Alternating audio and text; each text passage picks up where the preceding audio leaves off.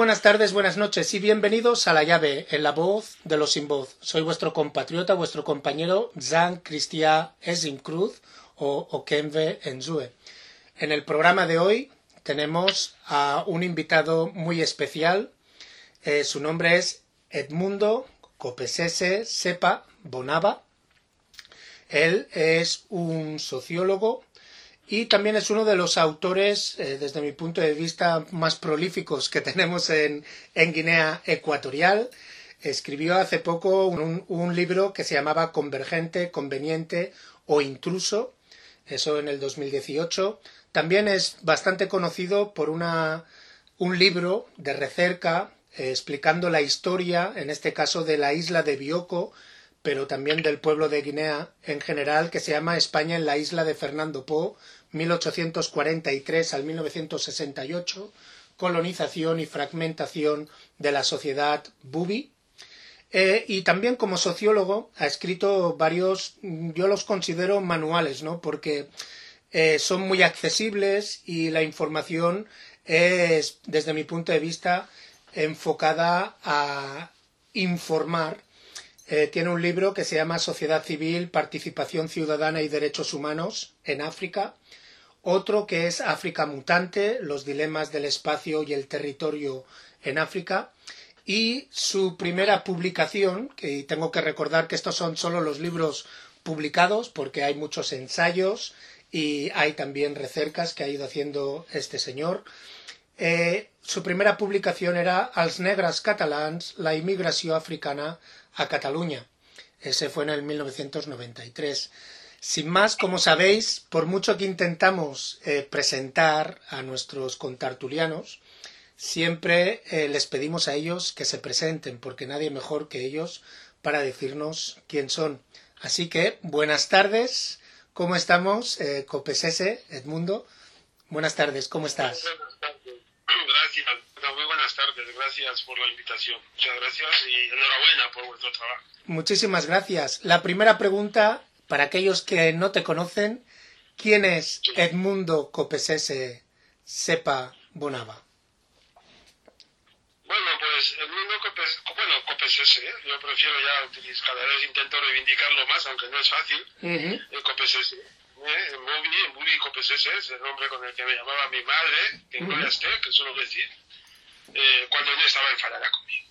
¿eh? nombre de Por eso ese nombre, pues cuando lo pronuncio rápidamente me lleva, me retrotrae a aquellos pocos años que viví con mi familia. Entonces, como decía, Copesese es un sujeto, un, hijo de campesinos, budis, de la época colonial, que por cosas de la vida, pues un día su padre se le ocurrió llevarlo a un colegio internado con apenas nueve años en San Carlos, ahora se llama Lubá. De ahí los curas, bueno, yo llegué, ya sabía leer y escribir bastante, porque mi padre, él ya había, eh, tenía que haber sido maestro en su, momento, pero no llegó a ejercer. Ganó posiciones, pero no llegó a ejercer. Y entonces para él la educación fue algo fundamental y me lo transmitió pronto. Y desde San Carlos, pues mira, un día los curas formaron a un grupo de chavales, dicen que éramos los más destacados, nos llevaron al instituto, a Santa Isabel, en aquella época Malago, en marzo o abril, por ahí, del año 64. Yo ni siquiera sabía dónde iba, con que nos llevaban a hacer un examen de ingreso para el bachillerato. Y resulta que, bueno, de ese grupo de 10 todos aprobamos. Y así empecé el curso de bachillerato, pues en el instituto, en el, curso de 1964-65, eh, con apenas 12 años. O sea, de mi época fui de los más jovencitos que entraron en el instituto. Y otra vez, en el 68, por cosas del azar, viene otra comisión de gente que dicen que quieren llevarse a estudiantes, hacen unos exámenes, hago el examen y vuelvo a aprobar y me traen a España. O sea, mi destino ha sido una cosa que es una cosa extraña. Pero de repente ese destino que parecía muy prometedor, pues se rompe cuando en el año 72 nos privan de las becas y los pasaportes. Yo, eh, en vías de cumplir 20, 21 años, yo muy joven, desconcertado, la necesidad de espabilar, de trabajar, yo me acuerdo, la primera experiencia fue en Ferrol, que llamaba entonces Ferrol del Caudillo, los astilleros. Y entonces cada mañana yo, yo lloraba para entrar a trabajar. Y yo, había una canción que tenía los portos, filtering, al cielo pregunté para saber por qué. Y esa es la canción que yo mm. necesitaba Dios mío, ¿por qué? ¿Por qué? ¿Por qué me ha tocado esto? Y ese por qué me hizo empezar a hacerme un montón de preguntas que me han llevado a lo que estoy haciendo Mm. querer saber qué me ha pasado, por qué yo había llegado a esa situación en la que ni siquiera mis padres habían intervenido. Ese destino tan extraño que a mí me tocó. Mm. Hablando, hablando del destino, Edmundo, eh, Copesese, perdón, parece ser que eras de de los, de los últimos que salió justo antes de la independencia, ¿no? De Guinea Ecuatorial, porque entiendo que llegas a España septiembre del, del 68, ¿no? Efectivamente, yo formo parte, siempre la última generación de becados, que además en aquella época, en aquel año vinimos muchos. Y unos para el Colegio Mayor de África, otros para distintos destinos, eh, últimos becados de, de la administración colonial, vinimos muchos. Y cuando ya se proclamó la independencia, bueno, yo, yo, llegué a España el 28 de septiembre. Siempre lo cuento. El avión que, que llegó a Macías, a, Santa Isabel, a Malabo, para la campaña de la segunda vuelta de las elecciones, que le trajo debate a Malabo, es ese avión el que me trajo de Malabo a España. Ah, interesante, ¿no? Un dato histórico ahí. Sí. Sí, sí, sí, yo no le di ninguna importancia, yo no sé, pues te digo que es que el destino es una cosa extraña, ¿no? Y luego conmigo, pues al cabo de unos dos o tres semanas fueron llegando otro tipo de... Llegó bastante gente, tanto de, de parte de Bioco, Fan como Bubis, es bastante gente. Y aquello era un hervidero que todos estábamos muy ilusionados, fue una etapa impresionante. Yo siempre digo que nuestro único gran error fue no habernos hecho nunca la pregunta, ¿y si esto fracasa, qué hacemos? Tener un plan B, ¿no? Como dicen. Sí, no, no sabíamos ni qué era eso. Y a partir de ahí, pues en 72 empezó nuestro particular, no sé si llamarlo Calvario o Limbo. Mm. Pero sí, pero yo la experiencia de la independencia in situ en Guinea Ecuatorial no la he vivido. Todo lo he vivido desde, desde el exilio, desde fuera del país. Mm.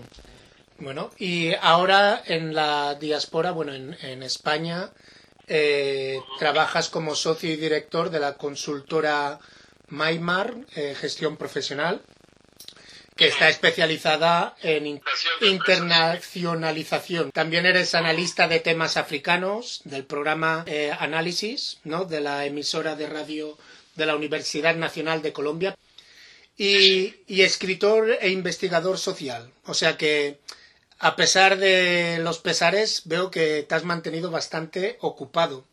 Eh, no veo aquí una de las formaciones en las cuales yo tuve el placer de conocerte en mis años en Barcelona, que eh, eras director, juraría que eras director o cofundador de Etane, ¿no? Sí. Bueno, no, no, no lo he metido en el currículum, porque esto es como un hijo del que por más que quieras nunca consigues separarte de él. Y ya ves cómo de repente ha salido, ¿no? Pero fue gracias a esa entidad, como yo, han sido más, fueron más de 20 años de trabajo. La entidad no está disuelta, está en hibernación como consecuencia de la crisis. Pero esa entidad la creamos y yo soy cofundador con otra compañera y luego incorporamos a otra gente eh, con un programa que lo titulamos África Negra al, enseñamiento, África Negra a la enseñanza, un programa de intervención educativa para introducir un nuevo enfoque de la temática africana, un nuevo tratamiento de la temática africana en el sistema educativo aquí en Cataluña. Y la verdad es que fue una, una experiencia extraordinaria. Ha sido desde el punto de vista intelectual, sobre todo, porque gracias a ese trabajo, a esas experiencias, yo he descubierto algo muy importante que quizás un día hablándolo con un compañero mío que también es sociólogo Bubi aquí en Barcelona, me decía, amigo, sepa, nosotros podemos, lo que más podríamos apostar para Guinea Ecuatorial es cómo ayudar a crear un marco de convivencia intercultural, porque yo he trabajado muchísimo en esto aquí en Cataluña. Ese es un tema, es un tema ahora que aquellos que tienen acceso a las redes sociales eh, se está tocando bastante, ¿no? Dentro de nuestra generación y de aquellos que son más jóvenes eh, se está tocando mucho el tema de, del tribalismo, el tema de la convivencia, el tema de la igualdad, el contexto histórico. Y creo que sí, que gente como tú eh, que tenéis ese perfil y experiencia tanto académica como profesional, eh, pues seréis esenciales en ayudarnos a los demás a entender cómo podemos llegar a la convivencia, que creo que es algo elemental. Será, y sobre todo por una cuestión fundamental, ¿no? Yo leí un trabajo, en mis trabajos de investigación, un trabajo que escribió un señor que ya murió, Juan Balboa, hace años. Eh, lo primero que tenemos que aclarar los guineanos es si estamos dispuestos a, a vivir en ese país o no. Mm, lo primero que tiene que quedar claro, ¿estamos dispuestos? Bien, a partir de aquí hay que ver en qué condiciones. Y ahí es donde entra la pedagogía intercultural. Mm, muy interesante. un marco en el cual se pueda establecer unas condiciones mínimas, que es lo que yo te digo, que es lo que más he trabajado en Cataluña, sobre todo desde el ámbito educativo, en el cual yo mismo, ese, esa, esa experiencia me ayudó a superar yo mismo eso del complejo de inferioridad del negro ante el blanco. Yo me acuerdo de un chico senegalés me dijo, señor Sepa, usted es el primer negro que yo vi en España que le hablaba a un blanco de tú a tú, fíjate. Pero no es por nada, es que porque yo me siento tan humano como cualquier otra persona y eso, lo primero que tenemos que hacer es eso. Es importante. Y, tener en cuenta que somos diferentes, pero somos seres humanos. Somos diferentes, pero somos iguales, ¿no? Como decía una campaña.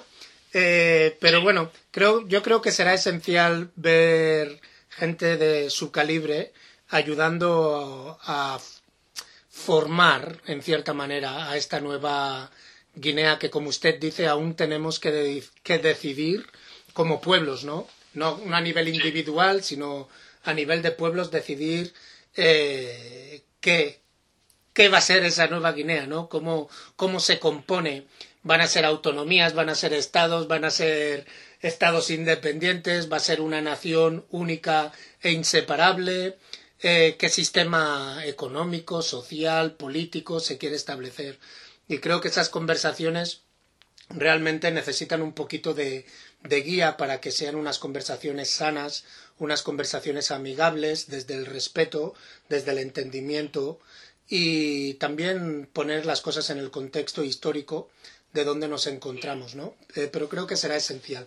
En, en este punto, si no le importa, me gustaría preguntarle qué es lo que le motiva a escribir. Creo que ha dicho usted que su propia experiencia, ¿no? Eh, cuando estaba ahí en, en, San Carlos y luego en, en, lo que se conocía como Santa Isabel, hoy en día Malabo, usted eh, empieza a estudiar su alrededor, ¿no? A analizar su alrededor, pero realmente qué le lleva a ponerlo en, en papel y pluma, como se dice. Pues yo creo que fueron básicamente dos, dos factores. Eh, el primero fue cuando empecé a leer a autores españoles que escribían sobre Guinea. Y eso ya en los años 70, ¿eh? porque yo vivía en Madrid antes de venir a Cataluña. Y veía la cantidad de barbaridades que, que escribían y, decían. Y yo no, no, no, no, o sea, te hablo de los años 70, ¿no? eh, además, en aquella época, por suerte, es cuando yo conocí a Donato Ndongo, ¿no? Donato nos conocimos aquí en Madrid en el año 71, por ahí. Él ya escribía y yo le veía como un personaje ¿no? como periodista, ¿sabes? Pero yo leía las cosas que escribían los españoles y decía, esto no puede ser, esto no puede ser, esto no puede ser. Eso fue lo primero. Y luego lo segundo, cuando yo llego a Cataluña, empiezo a, participar muy temprano en seminarios, en jornadas, en encuentros, porque yo tenía ganas de vincularme con la sociedad. Y empiezo a darme cuenta del nivel de mm, intelectual que había en Cataluña, de personas bien formadas, que estaban continuamente debatiendo cuestionándose a ellos mismos y planteándose cómo construir una vida, una sociedad futura en la cual pudieran caber hasta los que veníamos de fuera. ¿no? Y ahí cuando empezaron a pedirme propuestas, el mundo, ayúdanos porque tú vienes de fuera, tú nos puedes ayudar a ver algo y tal. Y entonces me sentí motivado para ir explicando porque me di cuenta de que, bueno, yo pensé que me lo decían con sinceridad. Lo que pasa es que a la mitad de los resultados a veces yo no lo sé. Pero esos fueron los dos factores. Hay, ha, nombrado usted a Donato Endongo. ¿Hay algún referente eh, guineoecuatoriano o guineoecuatoriana que usted tuviera en cuanto a la lectura antes de salir de Guinea? No, antes de salir nada. Piensa que te estoy hablando de septiembre del 68 y yo había pasado todo ese tiempo, mi edad, mi, mi, en, mi pueblo solo fui a la, a, la, escuela muy pocas veces, poco, porque había un maestro que era muy violento y le decía a mi padre que yo ahí no fui, porque el tío nos cascaba, era un maestro en Doé, además me acuerdo de su nombre, se llamaba Tomás Machín. y entonces, sí, sí, que hay cosas que no se olvidan nunca, ¿no? Y luego en el colegio, pues evidentemente era adoctrinamiento puro y no, hay, no había tiempo para leer nada. Lo único que sí recuerdo, que también lo menciono ahora en el segundo tomo que hablo, en los años 60 se publicó un libro que se titulaba Yoba, Gema y Boquesa, que me he vuelto loco buscando ese libro. Mm. Pero no, es, no fue escrito por, por, por, guineanos. Pero ahí fue un intento de explicar la diversidad cultural de entonces la colonia. Mm. Pero lo que él era un autor, autor, autor guineano, yo no leía ninguno hasta que leí trabajos que publicaba Donato en Diario 16 en Madrid. Mm. O sea, que él sería el primer referente, dijéramos, de casa, ¿no? Sí, es el primero que yo leo, además en un medio de comunicación, pues imagínate lo contento que me debí sentir, ¿no? Y otro que yo esas cosas, he sido de esas personas que quizás es una suerte que tengo de que ojalá todos tuviéramos esto, ¿no? Yo si a alguien le conozco, solamente ver Ndongo, digo, este de Guinea, uno le conocía, y ya me puse contento. Mm. Eso Yo ya sabía que era fan, pero es igual. Digo, pues no tenemos un negro que ya escribe aquí en España. Y eso era importante como referente. Muchas gracias. Bueno, en, este punto, si le parece, vamos a dejar a los oyentes con nuestro primer descanso musical. Hoy toda la música ha sido escogida por Copesese. Eh, la primera canción es de Manu Dibango eh, y se titula Aye África.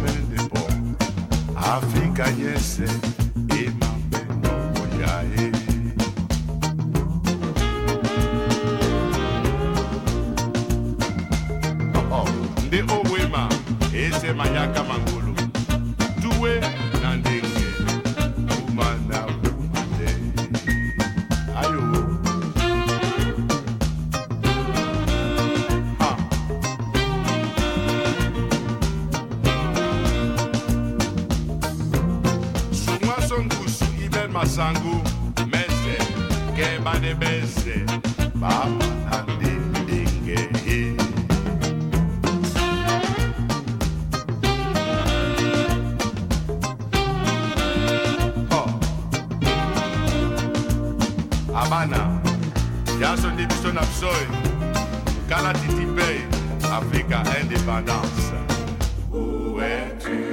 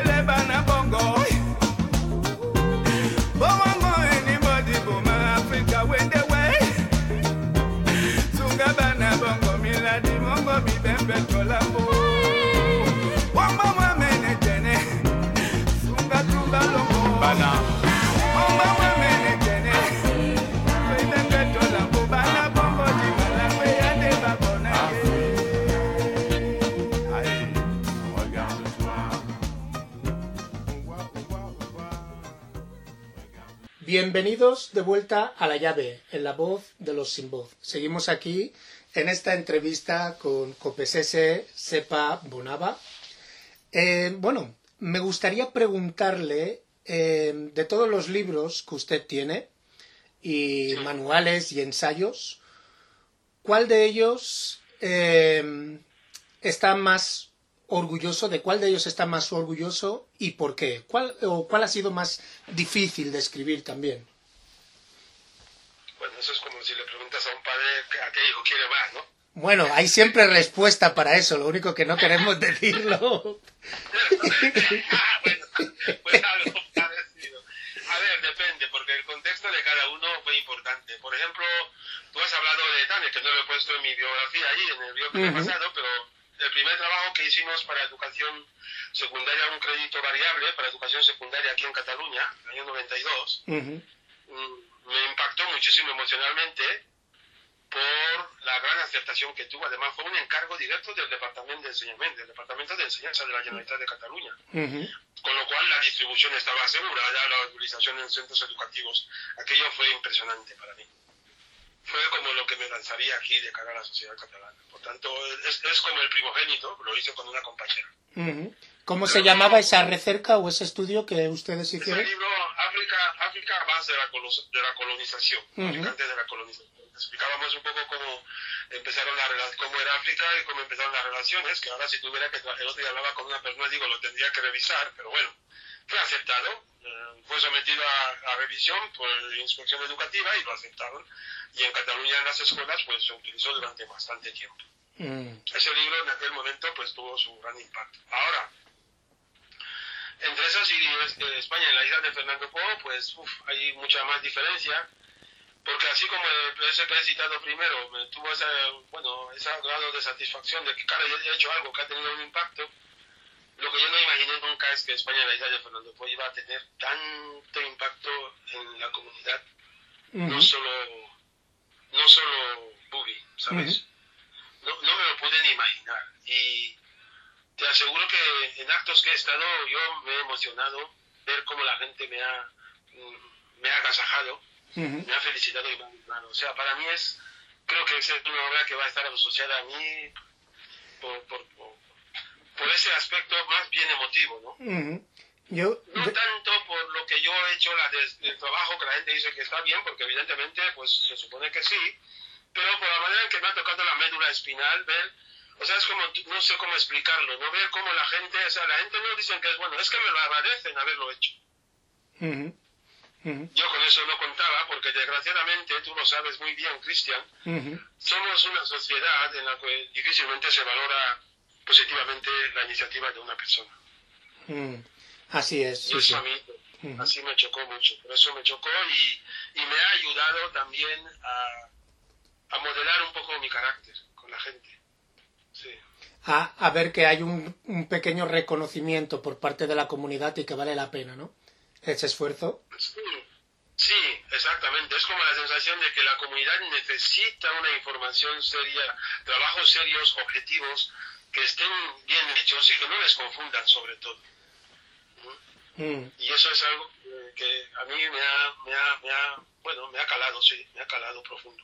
Sí, sí. Bueno, este libro he de decir que eh, para mí eh, me pilló de sorpresa en el 2011 cuando salió y creo que durante dos o tres años fue un libro que regalaba a todo el mundo, ¿no? Cada vez que había un cumpleaños, navidades o lo que fuera, a los guineanos les daba, les daba ese libro porque creo que era esencial y, creo que de hecho es un libro eh, que se necesitaría tener como referente en, en, los colegios de Guinea Ecuatorial, ¿no? Porque creo que cuenta, cuenta la historia desde un punto de vista histórico, académico, pero al mismo punto usted pone unos, unos matices personales que le dan vida a, ese, a esa obra, ¿no? Y creo que es esencial, que es algo que los españoles, como usted ha dicho cuando llegó a España, que mucha gente hablaba de Guinea Ecuatorial sin saber de ello o con su propia perspectiva como foráneo, y, creo que su libro le daba esa esencia de, de autóctono, ¿no? De, de, un libro que está hecho con alguien desde, desde casa, desde la base, y eso creo que fue esencial para, para esa obra. Eh, lo que más me sorprende, lo que más me sorprende ahora, hace unos meses para acá, otra vez he tenido una, ¿cómo se dice? Una avalancha de pedidos de este libro. Mm. Y, Gente que no conocían de su existencia y, y claro, se está agotando. Se está acabando ya. eso, eso es bueno, eh, señor, señor Copesese, eso es bueno. Es bueno que un libro se agote, así hay que hacer una segunda edición, ¿no? Y se puede corregir esas pequeñas cositas. Eso es, eso es bueno. Eh, estábamos hablando de la importancia de la importancia de que el africano escribe, escriba sus propias historias, ¿no? Eh, como es el caso de su libro. Eh, ¿Cree usted que es esencial y por qué? ¿Por qué cree usted que es importante que nosotros mismos o mismas escribamos nuestra, nuestra historia? Es que no es importante, es obligado. Desde mi punto de vista es obligado porque es tal la historia que tenemos detrás, silenciada. Mire, yo ahora mismo, el año 2018 me tocó participar en una, una en Madrid con motivo de los 50 aniversarios de Guinea. Y como hay un tema de Guinea que me preocupa muchísimo, que es lo que estamos hablando, la confidencia intercultural, digo, bueno, voy a ver, analizarlo. Y si me pongo, digo, bueno, analizar el por qué, ¿no? me pongo a buscar autores guineanos, a buscar a ver qué ha escrito uno, que me caché la mar, digo, vaya prejuicios, vaya prejuicios, digo. Pero en cambio me encontré con dos autores que han hecho un trabajo que a mí me ha ayudado mucho en el caso de la sociedad FAN. Hay un, señor que se llama Joaquín Mbana, que tiene un libro que se titula Brujería Fan en Guinea Ecuatorial. Y la manera en que este señor explica las cosas yo no había visto a ningún español escribiendo. Mm. No lo había visto a ningún español. Luego cojo a Joaquín Embomío, en su libro Se fue la independencia, y veo el análisis que hace de la situación de Guinea Ecuatorial, que tampoco lo había visto en los términos que de una perspectiva mm, africana nuestra. Es decir, nosotros tenemos que conocer nuestros males, sacarlos a la luz y como suele decir, eh, decía uno, uno, otro también muy conocido nuestro, el, el, el, el Jan Chama, hace años digo, tenemos derecho a equivocarnos, a corregir, pero que no nos metan historias que luego nos confunden más. Mm, mm. Y entonces, ¿qué nos está pasando? Que yo estoy viendo que ahora, por ejemplo, las nuevas generaciones pueden estar en ese riesgo. Te pongo un ejemplo. En aquel seminario yo tuve una discusión con una persona, con los organizadores. Porque en la cárcel de Malago dicen Black Beach. Y les digo, señores, esa mm. cárcel no se llama Black Beach. Esa cárcel se llama Black Beach. ¿Y por qué lo sé? Porque mi padre estuvo preso mm. en Black Beach en los años 50. Y cuando mamá decía, voy a la ciudad, diciendo Bubi, a llevar comida a papá, a vuestro papá, me a Black Beach, voy a Black Beach. Pero va un periodista español, acuña la palabra Black Beach, sale uno que dice otro que dice que es doctor de antropología, la hace oficial y no la tenemos que tragar. Pues mm. no, señores. Esa casa no se llama Black Beach, se llama Black Beach. Y viene de cesta. Me tuve que explicar, un día se lo tuve que explicar, no vuelvo otra vez a Donato. Digo, Donato, el viene. Y además, mi padre estuvo ahí y yo estaba en el colegio, en mi última etapa de Malabo, ahí en Malabo, en donde ahora está zona presidencial, que de noche oye los gritos de los presos abajo. Mm. Oye, estamos los niños, oh, una gopulmisa, displabicho, una gopulmisa. ¿Quién me va a explicar cómo se llama esa cárcel? Y luego le habla y dice, sí, sí, es verdad, pero nadie se atreve a decirlo. ¿Por qué? Mm. O sea, deberíamos de cambiarlo nosotros mismos, ¿no? En la forma de hablar, no acomodarnos en ello. Sí.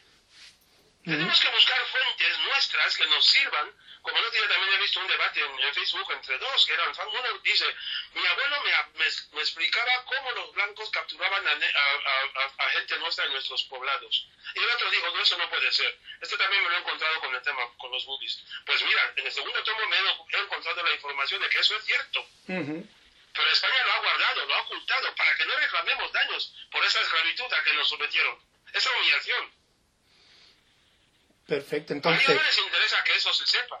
Entonces, desde, desde tu punto de vista, y como bien has postulado, eh, debemos, y no es que sea mejor o peor, sino que es una obligación que nosotros contemos esas historias, ¿no? Me está recordando ahora, hace poco entrevisté a Juan Riochi, que ha hecho este libro de la historia de Guinea Ecuatorial a través de sus eh, participantes, eh, creo que se llamaba, y, y protagonistas, muchas gracias. Y realmente es eso, ¿no? Es que nosotros, cada uno de nosotros, como usted estaba diciendo, ese debate entre dos, donde uno está diciendo, mi abuelo me decía que, pues eso tiene muchísimo más peso que lo que puedas leer en muchos libros de personas que a lo mejor ni siquiera han pisado Guinea Ecuatorial, sino que la han estudiado en universidades cogiendo los detalles que ellos querían, ¿no? Em, usted cuando hizo el libro sobre la isla de Fernando Po, eh, ¿cómo encontró ese proceso de encontrar la información? O incluso ahora que está haciendo el segundo volumen, ¿es fácil encontrar información sobre Guinea Ecuatorial en las eh, eh, bibliotecas españolas o de Guinea Ecuatorial? Hombre, la verdad que en aquella época no fue fácil. Para mí fue una cosa titánica, pero tuve una suerte enorme, por eso siempre yo digo enorme. Por eso yo, en este sentido, yo siempre, cuando hablo, digo, mira, yo agradezco siempre a mis ancestros, porque yo no sé cómo me abren esos caminos. Bueno, conocí a un señor que había estado en Guinea en los años coloniales, y ese señor tenía una biblioteca enorme. Una biblioteca enorme, se llamaba Carlos Único. Ahí pasaron todos los investigadores, todos todos los que conoces aquí en Cataluña que han estudiado los temas de África, de aquella época, desde Ferran Iniesta, Gonzalo Sanz, todos pasaron por ahí, por ese señor. Pero ese señor tenía la desgracia de que acumuló su biblioteca y no tenía titulación universitaria. Mm. Y entonces, ¿qué ocurre? Tú ibas allí, te documentabas y a lo mejor después ni le citabas. Mm. Citabas el libro, pero citabas el la información. Y claro, ese señor resulta que en su día había sido cuñado del que fue gobernador de la isla de Fernando Po, Faustino Luis González, según me explicó él mismo, y que eso le permitió acumular mucha información. Esa fue la primera gran biblioteca que yo encontré. Vaya. Después me puse en contacto en aquella época con el Archivo del Agra en Madrid y en aquella época no me autorizaban. ¿No te autorizaron, no te autorizaron ir ahí a hacer recerca? Esto, esto me está recordando cuando viajé hace años, en el 2004 creo que viajé a Egipto. Me acuerdo encontrarme con un señor egipcio, autóctono, y me decía que él estaba haciendo egiptología, pero su mayor problema es que las obras, las estatuas y todo esto de Egipto y los papiros estaban en otros países y no le daban visado para poder estudiar, ¿no? En cierta manera, vemos aquí la contradicción de un africano que quiere estudiar su propio historia y, le barran de eso, ¿no? Eh, Copesese. ¿Y, y consiguió, consiguió superar esa barrera o, o, se quedó sin poder acceder a esos, a esos libros? No, conseguí, conseguí porque luego me fui encontrando con diferentes personas que me pusieron, me empezaron a facilitar información, pero el 80% me la facilitó don Carlos Único, por eso yo la menciono en el libro. Mm. Era una biblioteca enorme enorme. Mm. El problema es que luego él la quiso vender a alguna una universidad aquí en España y le dijeron que no la pagaban, que la tenía que dar gratis. Vaya. Los de España, sí, sí. Y el hombre murió al cabo de años. Después de morir, un día me llamó, porque yo ya tenía una relación muy personal con la familia, y me llamaron y me dijeron que, que yo pasara a recoger lo que quisiera, porque la biblioteca la iban a destruir porque no tenían medios para conservarla. Era un archivo fantástico. Madre mía. ¿Y pudo? Sí. ¿Pudo recuperar esos libros? No. Solamente lo que yo había cogido unas cuantas fotocopias de algunas cosillas, pero poca cosa más, y ese archivo ya no he sabido. El otro día pasaba al lado de la casa y digo, madre mía, Dios. Después ya cuando salió el libro, sí, en 2012 fui a Madrid, y digo, ahora me voy a acercar otra vez a Laga, y fui. Esa vez ya me acepta. esa, esa vez ya, ya eran más amigos, ¿no? No, ya hemos visto su trabajo, usted es, sí, usted es investigador, ya usted puede entrar y tal, pum, pum, pum, entré y empecé a recoger pues unas cuantas crónicas que son de las cosas que, algunas de las que he sacado en este libro. Después he ido buscando, lo único que no he conseguido, ahora por ejemplo, si, sobre todo en el caso de los movies, nosotros la gran información está en Inglaterra, en Holanda y en Portugal. ¿Por qué? Porque, porque, bueno, eh, Inglaterra se entiende que es por eh, la relación en San Carlos, ¿no? Supongo. Pero Holanda. No, porque los holandeses, eh, a través de su llamada Compañía de Indias, ¿sabes? En 1600, en el siglo XVII, entran ahí para la captura de esclavos. Ah. Y antes, los españoles, que ahora te doy una primicia, porque con el próximo libro no lo veo cuando lo, lo, lo, Los españoles ya desde los años 1470 y pico ya pululaban por nuestra zona cazando esclavos. Ah, y los portugueses. los portugueses y los españoles parecían ser eh, uña y carne, ¿no? En esa época. exacto, la corona de Castilla y la corona de Portugal. Eran bastante. ahí encuentras mucha información de, sobre esa época de, de los mercantes. Luego Inglaterra lo de Inglaterra sale en el momento en que Inglaterra quiere eh, hacerse dueña de la isla de, Bioko, que ahora se llama, entre finales del siglo XVIII y casi mediados del XIX, que es cuando en 1833 que lo tiene que abandonar. Entonces, cuando busco información sobre el pasado, necesitas mm, consultar. Pero fíjate, yo no sé hablar holandés y no tengo recursos. Entonces, recurrí a algo que era muy importante, que eran las fuentes orales. En antropología y en sociología es una fuente muy interesante. Tú recoges una fuente oral y luego buscas la manera de contrastarla con fuente con documentación escrita. Y así he podido ir completando los trabajos. Qué interesante. Por eso digo que los, digo que los testimonios orales, cada vez tenemos menos ancianos, son muy importantes. Son muy importantes. Sí, sí, porque luego, cuando te comentan un detalle, por ejemplo, yo cuando recogí lo de la, muerte de Buera, fue un señor mayor de Bao que me lo contó, cómo desapareció ese señor y los bubis no le volvieron a ver. ¿Y esa historia está plasmada en su libro? En el primer tomo, sí. Sí. ¿En el que tienes? Sí, sí, sí, sí. sí. Para que la gente sepa sobre la historia de, de Buera. Es importante. Y luego ahora ya, en el segundo, lo que he cogido la crónica de cómo mataron a Lubá también. Lo he cogido. Perfecto. Claro, esas informaciones, el título pertenece a esas. Y por ejemplo, ahora, esto ya se ha oído de uno que no va a decir que ha buscado, se ve que ha hecho un trabajo sobre el famoso teniente Ayala en Río Muni y las tropelías que cometió ahí. ¿Vale? Pero, cuando habla de las tropelías de Ayala, no hace ninguna mención a cómo reaccionaron los fans a esa situación. Y seguro que no se quedaron impasibles. Entonces es la falta, la falta de información o cómo, cómo lo ve usted eso? Que los análisis que hacen sobre todo los estudiosos españoles, sinceramente a nosotros no, o sea, a los colonizadores no nos tienen en cuenta. Ellos analizan el país, la situación del país desde su perspectiva de, eh, ¿cómo se dice? Espacio económico. ¿Mm? Que aquello podía haber ido mejor podía tal y entonces se cree mejor. ¿Por qué? Porque claro, si en vez de cacao hubiéramos tratado, o sea, eso es el enfoque que tienen. Luego la, la, la españolización, porque podíamos hablar mejor el español, pues, no te van a decir, no, es que claro, esta gente tenía sus estructuras propias que las hemos destruido y que les hemos embrutecido, como dice MSC, y que les hemos dejado enfermos mentalmente y que les hemos, psicológicamente, les hemos, culturalmente les hemos vaciado. Eso no lo dicen. Mm. Pero tú cuando te pones a analizar tu sociedad y ves determinados comportamientos, tú dices, wow. Tienes que ver ese resultado, ¿no? Pero es solo desde el punto de vista del oprimido, que haciendo un análisis desde esa perspectiva en vez desde la perspectiva del opresor o el colonizador en este caso. De lo que ellos nos venden, porque claro, yo por ejemplo lo que te estoy diciendo, yo cuando leo el libro de Joaquín Embama, en Bana, dice, en la, en la, en la sociedad FAO no era compatible un jefe y hacer negocios. Mm. Yo eso no lo sabía de la fama. Y te pongo un ejemplo, porque él criticaba, él critica el régimen. Cuando tú el jefe, al servicio de tu comunidad, y tu comunidad ya se preocupa de que no te falte nada.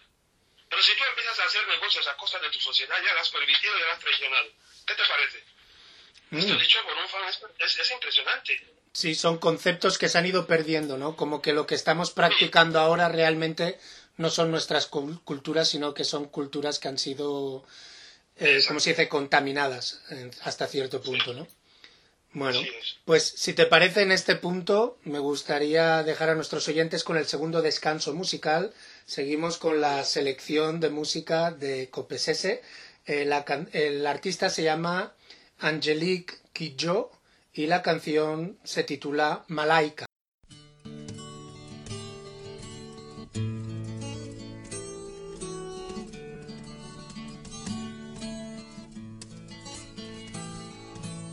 Malaika nakupenda malaika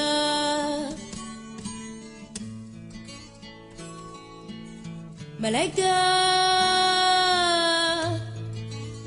nakupenda malaika. Ningekuwa mariwe.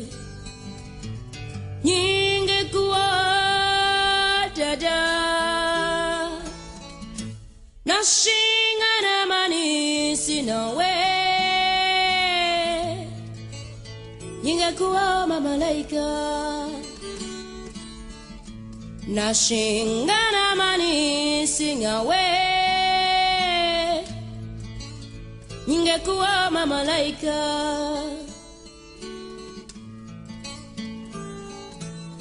Esa zasudu waduhu nyengu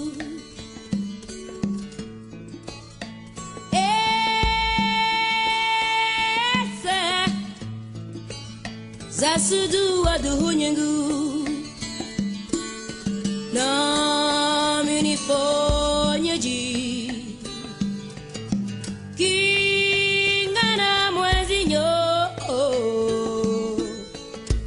Nashi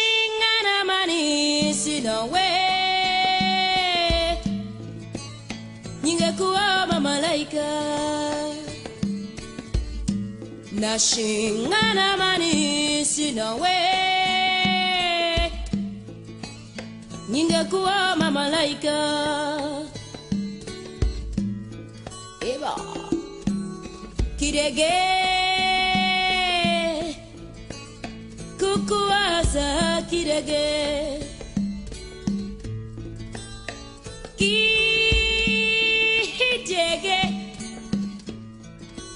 wazana kirege. Now.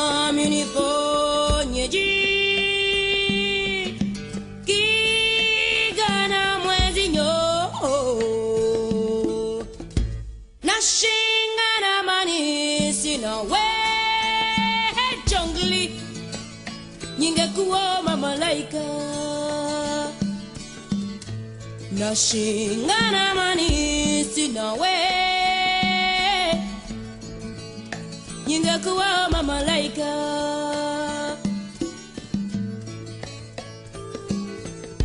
esa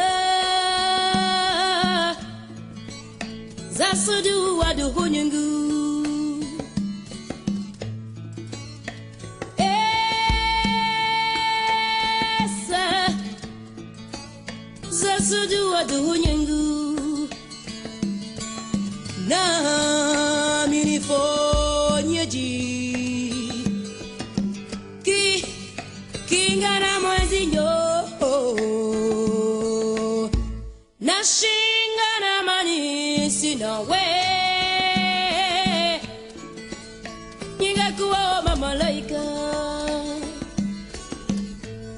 mashingana mani sina we ningekuwa malaika. Ningekuwa malaika. ningekuwa mamalaika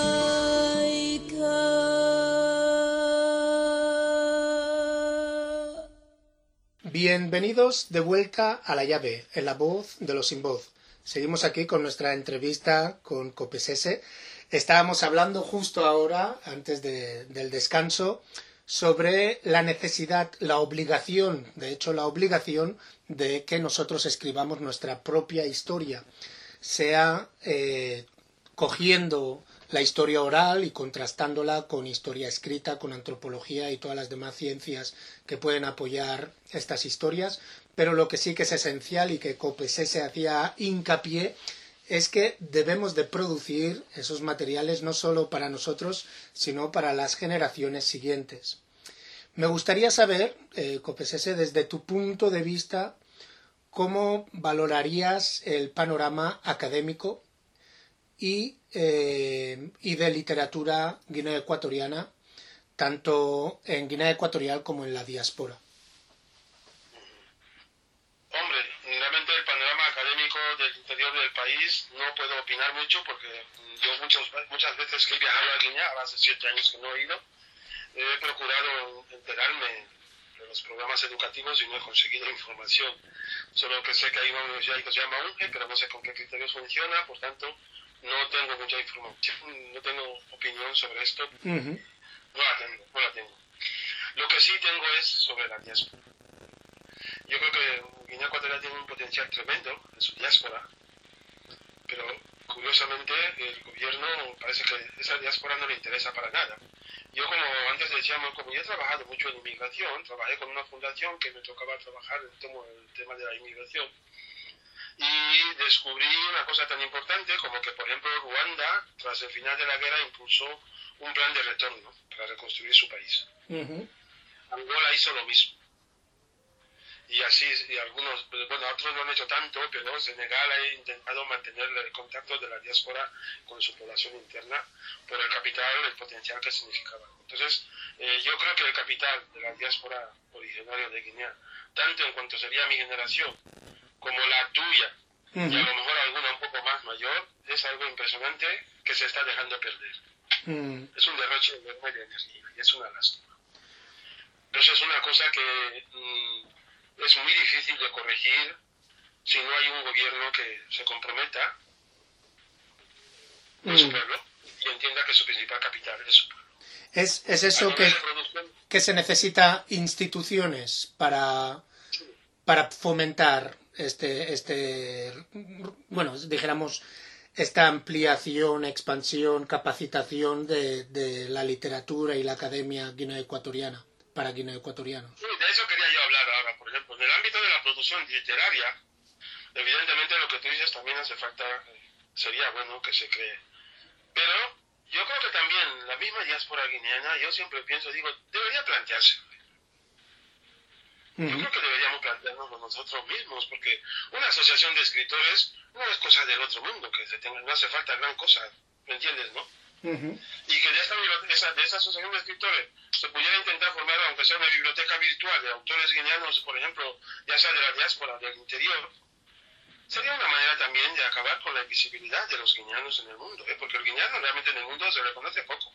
El guineano presume mucho, pero, perdónenme, ¿eh? yo he viajado mucho por el mundo y el Guinea Ecuatorial se la conoce en cuatro sitios y poco más tanto a nivel de la producción intelectual, sobre todo, porque si tú coges, yo a nivel intelectual no me puedo poner porque yo mi tiempo, no- mi trabajo, yo sé que todo se ha desarrollado en Cataluña, pero yo he visto a nivel intelectual la difusión internacional, solamente he visto tres, Donato Ndongo, Ujú. Justo Roletia y Eugenio.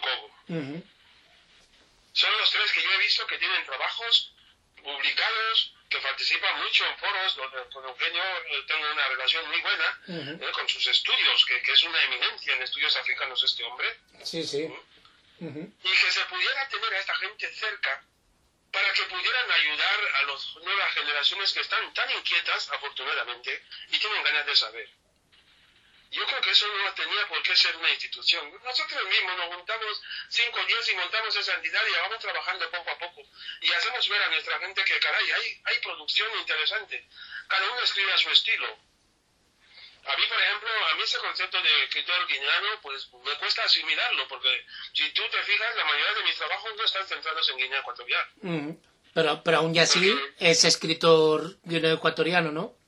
Eso sí, eso no lo niego. Sí. Pero lo que quiero decir que yo, por ejemplo, lo que a mí he querido siempre es la perspectiva panafricanista. ¿Me entiendes, no?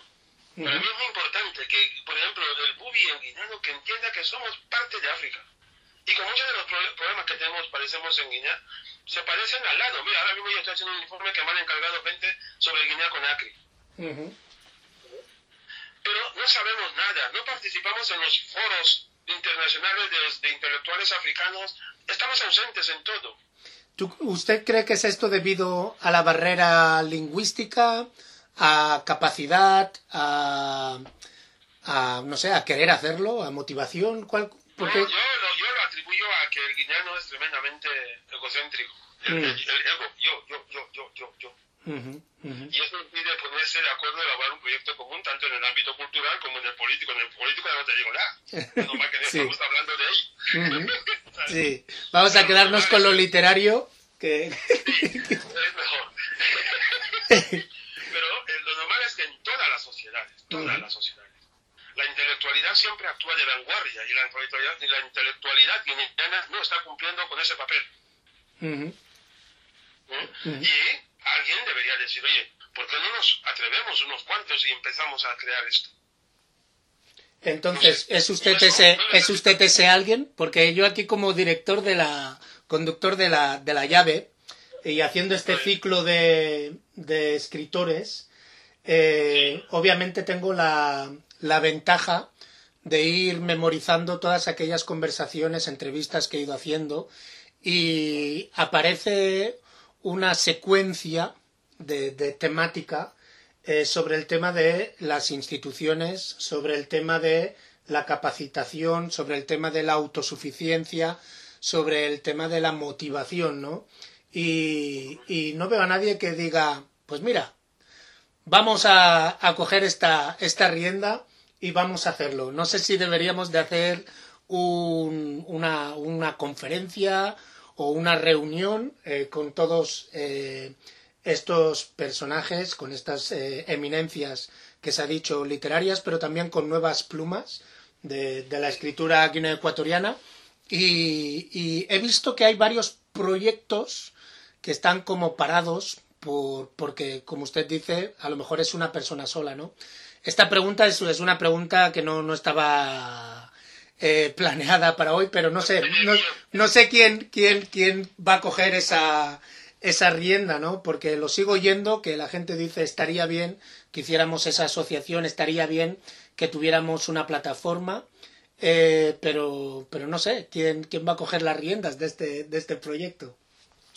A ver, yo te voy a, voy a abusar un poco de ti. Las, nuevas generaciones estáis haciendo una cosa extraordinaria de un reenfoque de la situa- de la- de- de- del análisis, la perspectiva del tema no, de la comunidad guineana en general en el exilio, ¿me entiendes? ¿no? O en la diáspora, si se quiere utilizar.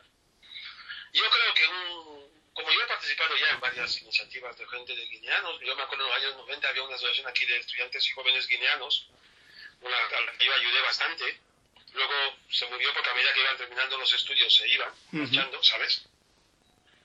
Y yo creo que esta iniciativa debería partir de gente de vuestro entorno, como tú. Te digo por qué. Porque la demás gente o está uno demasiado quemado o siente que nadie le va a hacer caso. Mm, En cambio, si alguien como tú, o la otra persona que hace la chica esta Angie, que hace el tema de... Curiosamente, ¿verdad que nadie os dice que no? Ujú. Sí, sí, no, yo puertas abiertas para, para todos. Siempre no he tenido ningún problema en contactar con nadie. Tenéis un poder, un poder de convocatoria que os sitúa en una posición privilegiada respecto a mucha gente. Porque a mí si, si el señor Cristian me llama un día, señor Sepa, yo quiero montar este acto y quiero que participes y tal, yo no sé dónde sacaré fuerza para decirte que no. ¿Por qué? Porque tú lo estás haciendo de algo que ha nacido de ti. Yo he pasado por experiencias parecidas y digo, mira, la gente joven le tenemos que apoyar y potenciar. Y es una manera de también eh, confirmarles como nuevos líderes. ujú. Entonces yo, mi, mi, bueno, mi opinión personal es eso, que es una cosa que quizás debería partir de gente de vuestra nueva generación que hacéis estas iniciativas, que cuando llamáis al mundo sepa o llamáis al otro al otro, todos os decimos que sí. Lo que Perfecto. pasa que pensarse, también te lo digo. Sí, sí, hay que, hay que mojarse y hay que ponerle tiempo.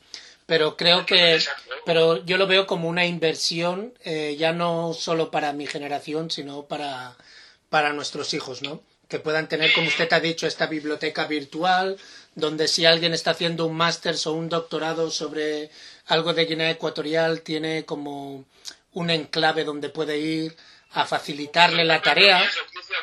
Esos 15 autor- y esos 15 autores entre mujeres y hombres.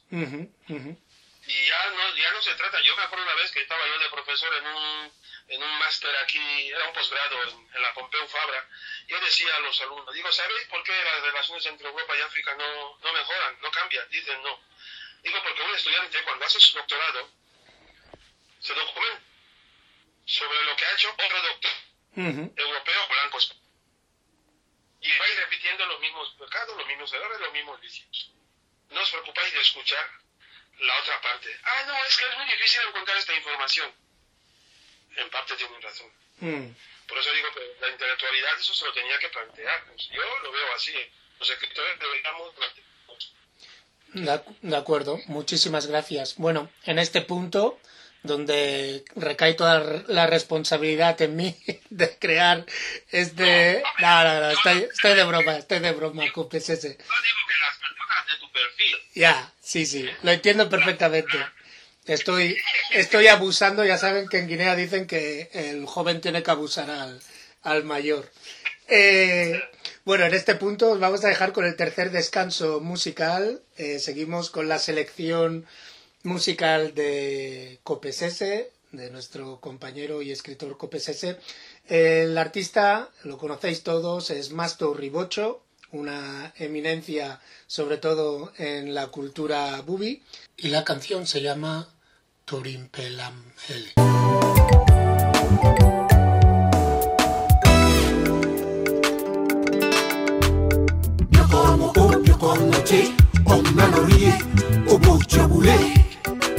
Riba. Ako, ako Toweri okna uritula Emma epwesi gele beiba bita bito Ebo bema epwesi gele Hachilo tolo olori bochona lo chibala biketo werike wae Kaolo Kaolo tolo elule. Bobe iba bita biele bito. Ebobe ma epuesigele bioko bo o bioko noche okna lorie orimpelanjele bioko bo o bioko noche okna lorie obocho ebule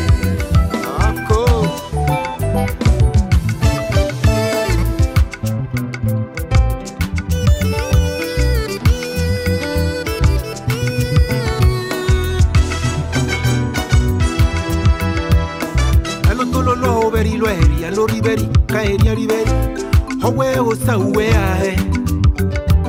Kasi asiata makolo makolo si siata makolo makolo si obo riberi wae kasi asiata makolo makolo si siata makolo makolo si obo selo wae labala male male male ichano kote ye para herokora horiserile ebobe palo ribela olotolo lo veria palo ribela que ribobo rawe ebobe palo ribela olotolo lo veria palo ribela foto uveria we bioko bu bioko noche ogna lorie torim pelangele bioko bu bioko noche ogna lorie obo choebule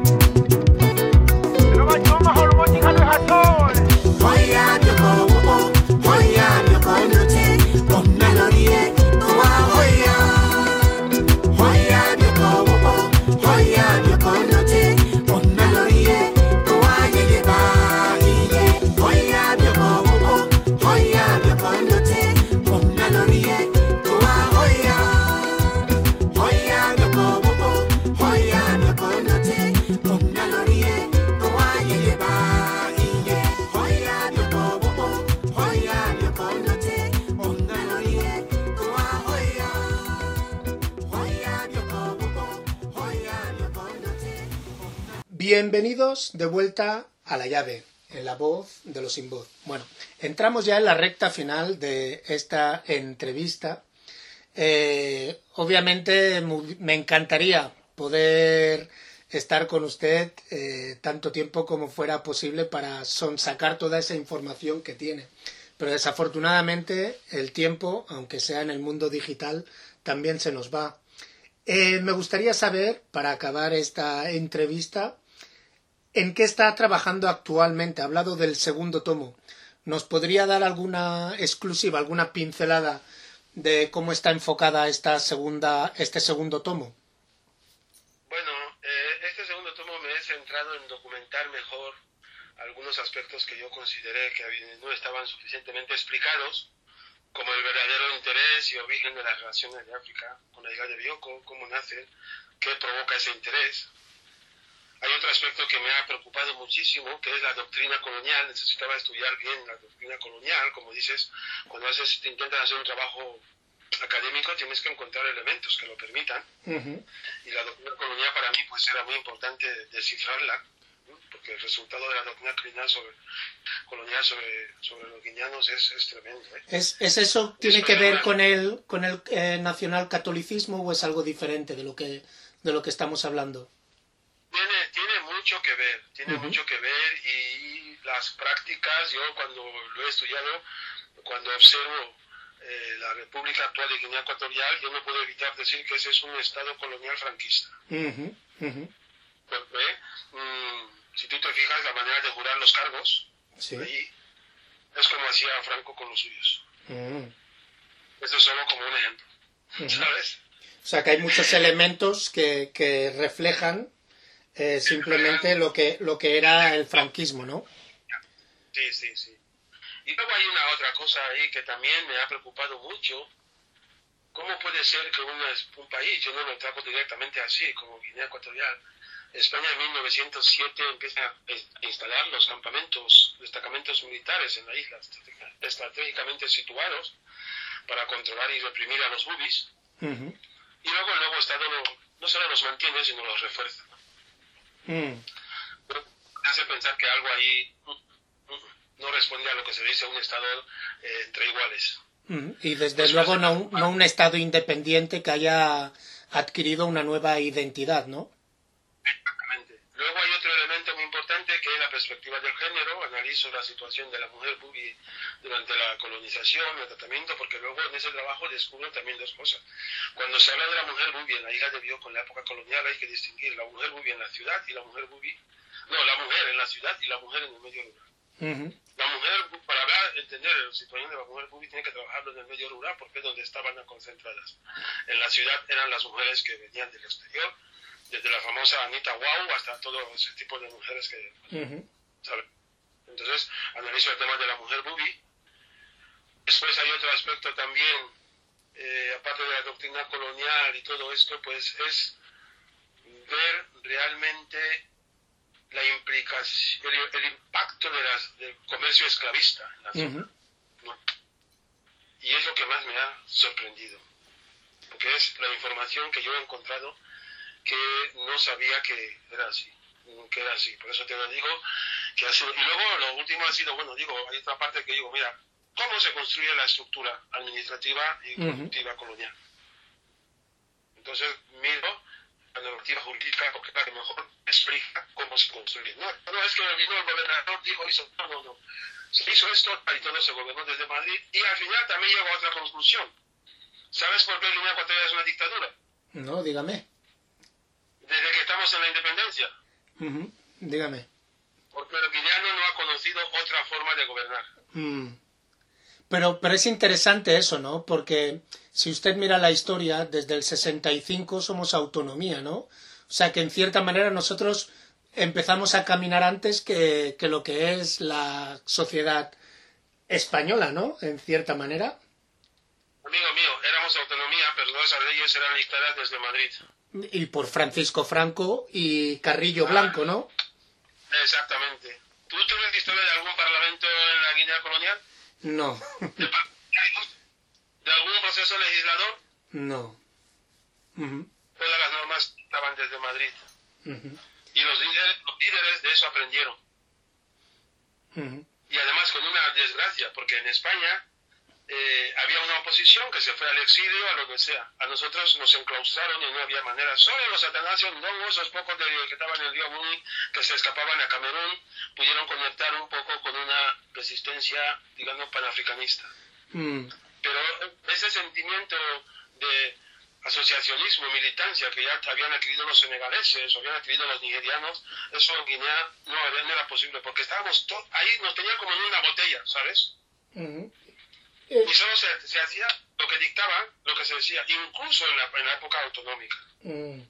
Y eso es algo que se que llega hasta hoy, ¿no? Eso es un legado que nos llega hasta hoy porque sindicatos Porque eh, hasta ahora, ¿para qué sirve el Parlamento de Guinea? ¿Quién dicta? Como dijo el señor que dijo, dice, yo soy dictador porque soy quien dicta las leyes. mm, él mismo lo reconoce, así que no hay Sí. disputa. Mm, No hay ninguna duda ahí.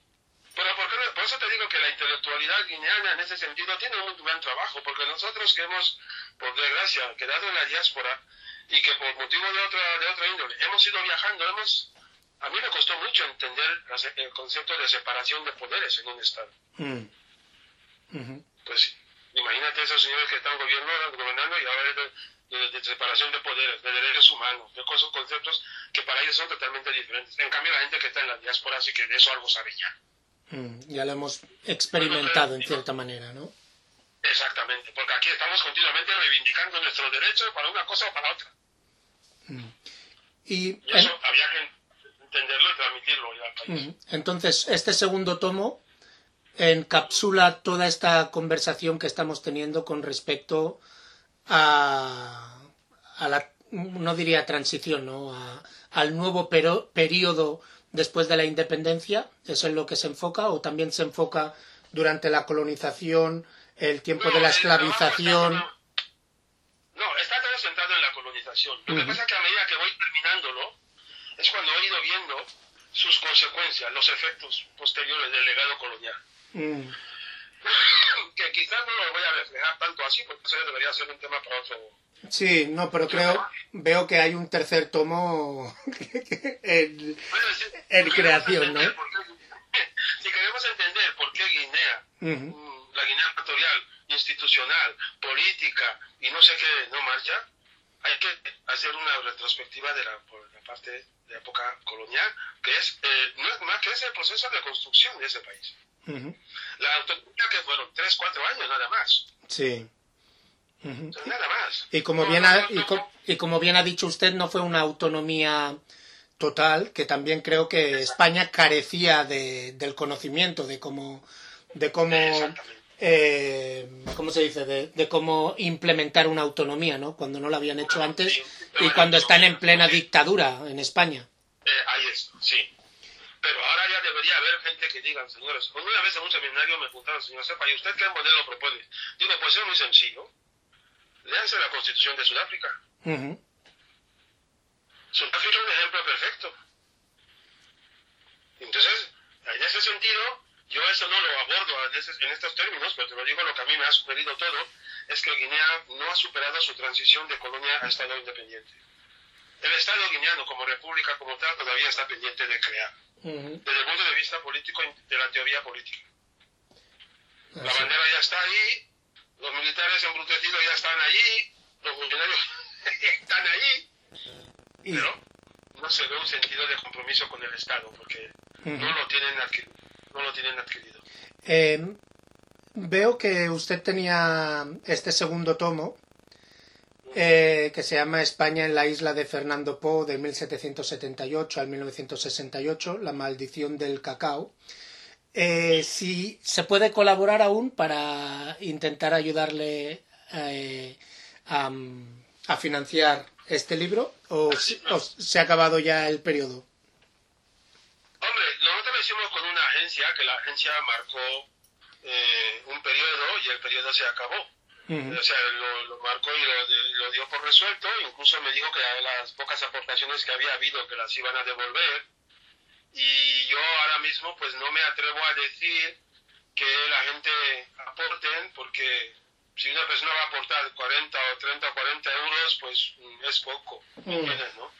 Mm. Otra cosa sería como yo hice que me dirigía a una fundación para que nos ayude a la financiación y, y me dieron que no, que ellos en su programa no figuraba ese tipo de actividades. Otra cosa sería esto, una entidad, una institución.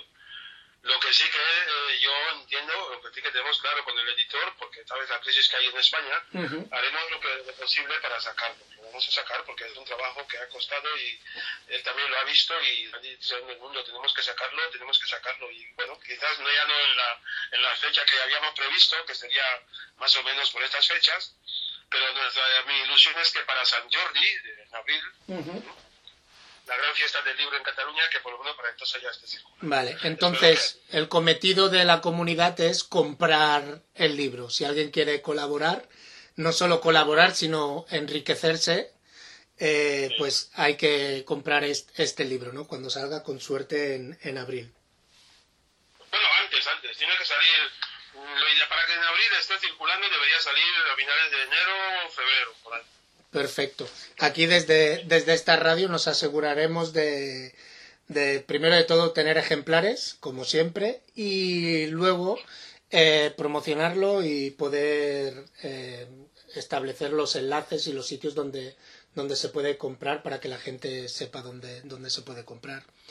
Eh, en esta nota de lo que hemos estado hablando con respecto de que Guinea Ecuatorial no ha superado aún el periodo de transición a la independencia y demás, ¿cuál sería el mensaje que don Copesese Sepa Bonava daría a la juventud guinea ecuatoriana y a su diáspora, así como a los afrodescendientes y africanos? ¿Qué mensaje le gustaría dar a, a la juventud guinea ecuatoriana? Yo lo que más siempre aconsejo a cualquier persona joven es que sea lo que sea lo que vaya a hacer que intente formarse. A nosotros nos mostraron vida cuando nos quitan las becas, ya te digo, a mi, genera- a mi grupo de gente que venimos becados en el 72. Y luego muchos empezaron a hacer la política, bueno, yo también se metieron en oposición política hasta que yo, lo- yo vi que aquello no era para mí y no es por nada, pero lo dejé por muchas razones. Pero lo que me he dado cuenta ahora es que mucha gente que también se metió a militancia política tampoco tenía una formación adecuada. No basta, como decía yo a unos compañeros, con decir que Guinea es una opresión, que Guinea es una dictadura, que es un país corrupto. Todo esto ya lo sabemos. Mm, Pero usted sabe, en política, cuando usted critica, debe estar en condiciones de proponer una alternativa.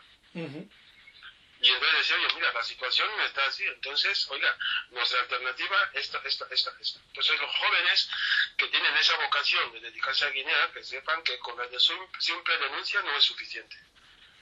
Tienen que plantear, estar en condiciones de plantear alternativas que puedan convencer no solo a la población del interior, sino a la diáspora, y si es posible al mundo internacional, para que sean conocidas y reconocidas como personas con capacidad de liderar, para que sean cono- reconocidas. Luego hay un aspecto muy importante que los, que los guineanos nos lastra mucho y es muy grave, no lo voy a engañar, es el tema del conflicto étnico que está ahí y habrá que afrontarlo. Yo, por ejemplo, mm, es un tema que no me importa tocarlo porque yo ya, te digo, ya tengo bagaje como para abordarlo, pero yo para hacer, o sea, yo para hablar de Guinea, a mí no me da miedo sentarme con, con nadie para hablar del tema de Guinea. Pero cada uno tiene que estar dispuesto a escuchar al otro. Eso creo que es Ahora muy importante. bastantes mensajes en Facebook de guineanos que se están continuamente insultando en Facebook. Pero señores, ¿qué clase de país queréis construir desde el insulto? Mm, O sea, no se ve ni respeto ni nada. Por eso una vez te, te, además te acuerdas, mira, Cristian, yo te conozco y te respeto mucho, por favor, no entres en eso. ujú, Porque ese tipo de insultos demuestra la bajeza intelectual de esa persona. ujú. Porque si yo a respeto no tengo por qué insultarle. Si usted me dice algo con lo que no estoy de acuerdo, ya me daré la manera de rebatírselo, pero sin necesidad de estudiar. O sea, tenemos que ser un poco más civilizados a la hora de tratarnos, hombre.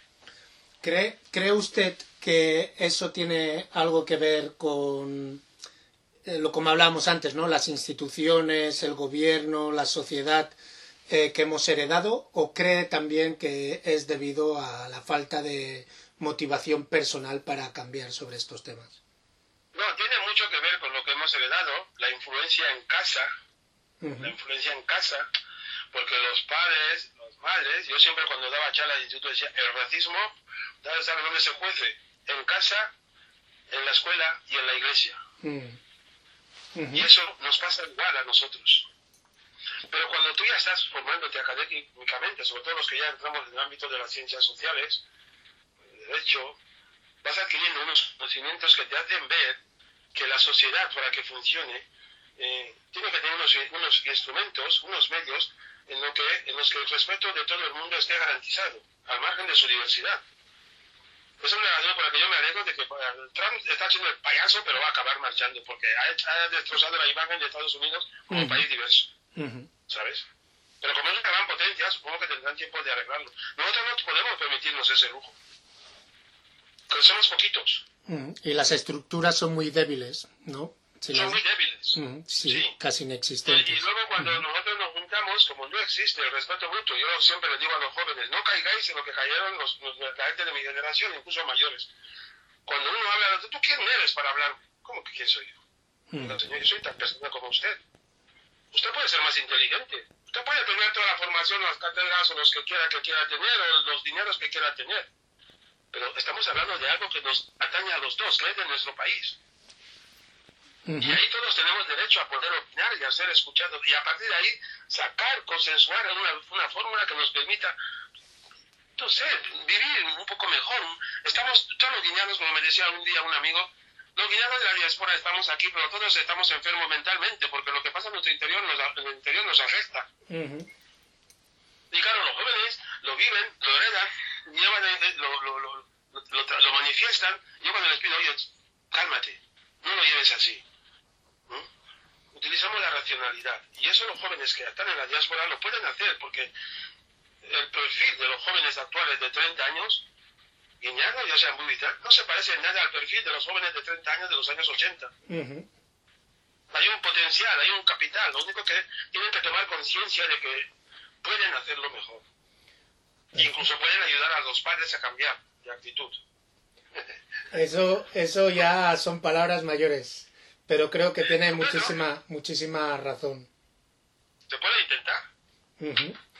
Bueno. Sí, sí, se puede intentar. Pues... Oye, papá, esto que me has dicho yo lo he contrastado, papá, papá, y tal, yo veo que esto, papá te va a pegar el primer día, a lo mejor, porque además los guineanos, bueno, yo hace años que ya no pegué una torta, pero el guinano, bueno, te suelta un, Me estás pegando, pues a ver que lo que te estoy diciendo es así, ¿es verdad, mamá? Pues... claro que es duro. Así... Pero que tienen que, en, definitiva, los jóvenes tienen que hacer más uso de, de, de la razón que no del corazón. Ese sería el mensaje clave hacer más uso de la razón que no del corazón. Sí. Eso está bien. Seguro que se pueden acordar porque rima. Bueno, pues en este, en este punto, y a pesar de, nuestras ganas, debemos de acabar la entrevista. Eh, muchísimas gracias por su tiempo. Eh, ¿Hay algún mensaje que le gustaría dejar a nuestros oyentes antes de, acabar? Bueno, sí, sobre todo sinceramente decirte muchas gracias.